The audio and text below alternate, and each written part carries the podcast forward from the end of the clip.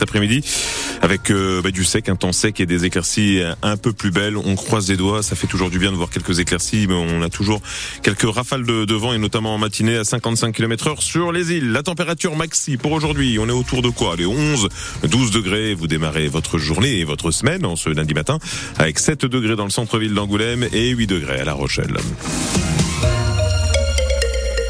Les infos avec Gorka Blanco dans un instant, bien sûr. Bonjour Gorka. Bonjour Eric, bonjour à tous. Je vous rappelle aussi notre question quotidienne, euh, question du, jour, car euh, nous allons nous retrouver euh, bien sûr pour parfois commenter l'actualité. Ça va être le cas d'ailleurs aujourd'hui, puisqu'on sera en résonance avec l'invité de, de 7h45. On va recevoir Olivier Neveu, le président de la Fédération de la boulangerie pâtisserie de Charente-Maritime. Souhaiteriez-vous tiens, que votre boulangerie soit ouverte 7 jours sur 7 C'est la question qu'on vous posera aujourd'hui. Et je vous donnerai tous les détails, bien sûr, tout à l'heure. On, sera un petit point autour de, de 6h20.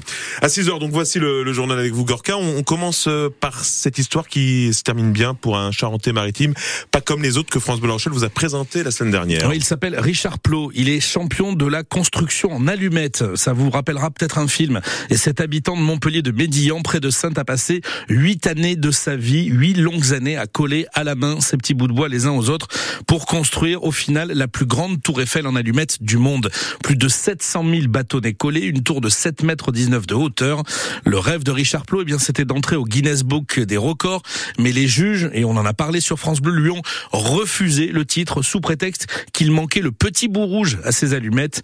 Immensément déçu et presque sans y croire, le Charentais-Maritime a bien lancé un appel de la décision et surprise, eh bien, finalement, le Guinness Book est revenu sur euh, sa décision et valide ce record. Richard Plot a bien construit la plus grande tour Eiffel du monde en allumettes. Ulysse Le Toquin l'a retrouvé tout à sa joie.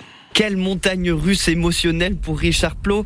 Une vraie surprise de voir finalement sa tour Eiffel en allumettes homologuée record du monde. Bah ça, ça fait très plaisir. Que enfin ils prennent en compte euh, le, travail qui était derrière et non pas uniquement un petit détail d'une allumette coupée ou d'un bout rouge manquant. Voilà. Donc là, là, c'est une véritable revanche et une satisfaction. C'est sa patience qui est récompensée, celle qu'il a eue pendant 8 ans en collant une par une 706 900 allumettes et sa patience encore pour voir son travail reconnu. Le message, c'est ça, c'est ce qu'il faut retenir, c'est la persévérance, ça paye toujours et quand on croit à ce qu'on fait, qu'on est persuadé qu'on a fait les choses comme il faut, il faut, il faut y croire, jamais rien lâcher. Et son téléphone n'arrête pas de sonner. Juste avant qu'on se retrouve, il a donné une interview à un média anglais, une vraie star. Non, non, non, je suis pas une star. Non, non, moi je ne vis pas comme ça. C'est ma tour qui devient une star. Enfin, c'est ma tour qui est connue, reconnue, et c'est elle que les gens ont publicité. Tout ce qui va arriver derrière, les futures expositions, les défilés, et elle est en plus euh, estampillée record du monde. Et les allumettes à bout rouge, celles qui ont failli le faire disqualifier Les allumettes, j'en ai encore, mais je me les garde pour les barbecues uniquement.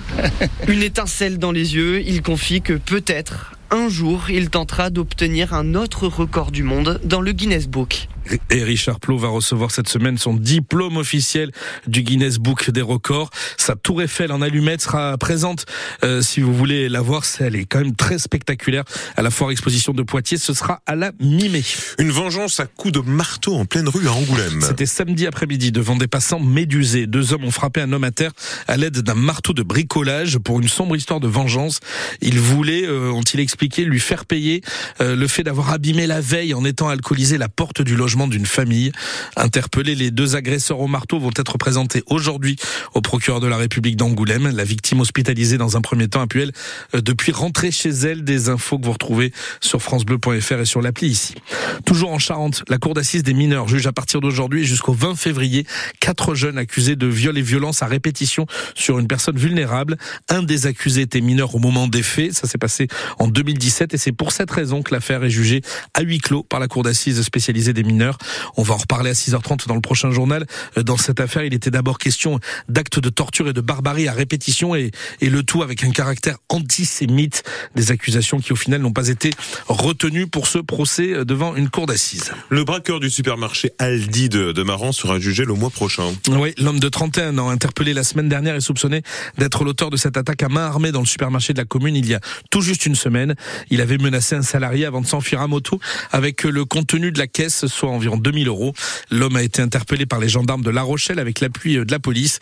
Présenté à un juge vendredi avant d'être placé en détention provisoire, il sera jugé le 29 mars prochain.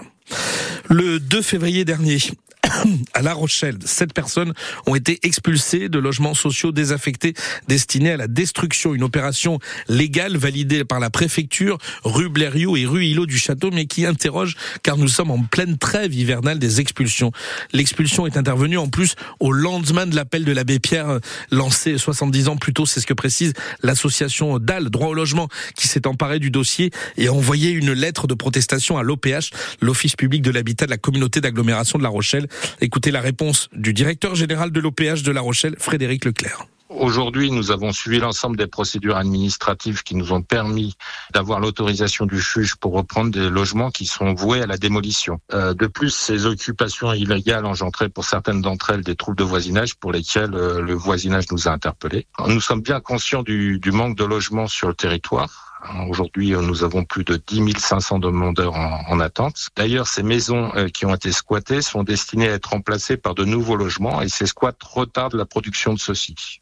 Euh, une situation qui tout de même scandalise le collectif Une maison pour tous. Jean-Baptiste en est un des membres. Il y a beaucoup de logements qui sont vides, qui vont être démolis, certes, mais dans trois ans. Et moi, ce que j'ai toujours proposé à ces gens-là, c'est euh, de l'urbanisme transitoire, c'est-à-dire que le temps que les bâtiments soient démolis, eh bien, qu'on puisse les habiter avec un bail précaire. Et euh, ce que j'ai constaté, c'est que euh, même avant que les gens euh, occupent ces maisons-là, ils font en sorte de les rendre inhabitables. Ils enlèvent tout ce qui est possible dedans pour aller aux toilettes, prendre sa douche, exprès pour que personne ne puisse occuper ces maisons-là. Alors qu'on leur a proposé ce fameux urbanisme transitoire avec un bail précaire pendant deux ou trois ans. Jean-Baptiste du collectif Une maison pour tous, un dossier que vous retrouvez sur francebleu.fr et aux dernières nouvelles, ces anciens squatteurs n'ont aujourd'hui pas trouvé de solution de réhébergement via le 115. Ils se trouvent donc euh, dans la rue. C'est un dossier préparé par Gérald Paris.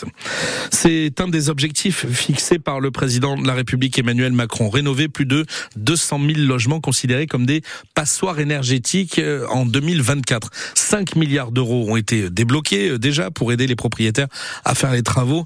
Mais aujourd'hui, 40% des logements locatifs sont toujours notés de E à G. Donc, c'est une très mauvaise note, G étant la pire possible. Le ministre de la Transition écologique, Christophe Béchu, annonce du coup dans le journal Le Parisien aujourd'hui en France, dans l'édition du jour, plusieurs mesures concernant les passoires thermiques. On pourrait, euh, comme ça, améliorer un petit peu les choses, Juliette Gloria. Le ministre part d'un constat. Plus la surface d'un logement est petite, plus la part de l'eau chaude pèse sur la note énergétique, quel que soit le nombre d'occupants. Ainsi, près de 30% des appartements de moins de 40 mètres carrés sont considérés comme des passoires thermiques. En modifiant ce calcul, Christophe Béchu assure que 140 000 logements pourront sortir des catégories F Pour ceux qui ont déjà un diagnostic de performance énergétique, le gouvernement promet un simulateur en ligne disponible dès cette semaine qui permettra d'obtenir une nouvelle étiquette en cas de changement de catégorie. Le calendrier, lui, ne bouge pas. À partir de janvier 2025, les logements énergivores resteront interdits à la location. En revanche, Christophe Béchu souhaite assouplir certaines règles. Un amendement sera déposé en ce sens au Parlement. Ainsi, le ministre dit vouloir simplifier la vie de ceux qui veulent faire des travaux tout en respectant les lois de rénovation thermique. Juliette Gloria, euh, des infos que vous retrouvez là aussi sur France Bleu et sur l'appli d'ici.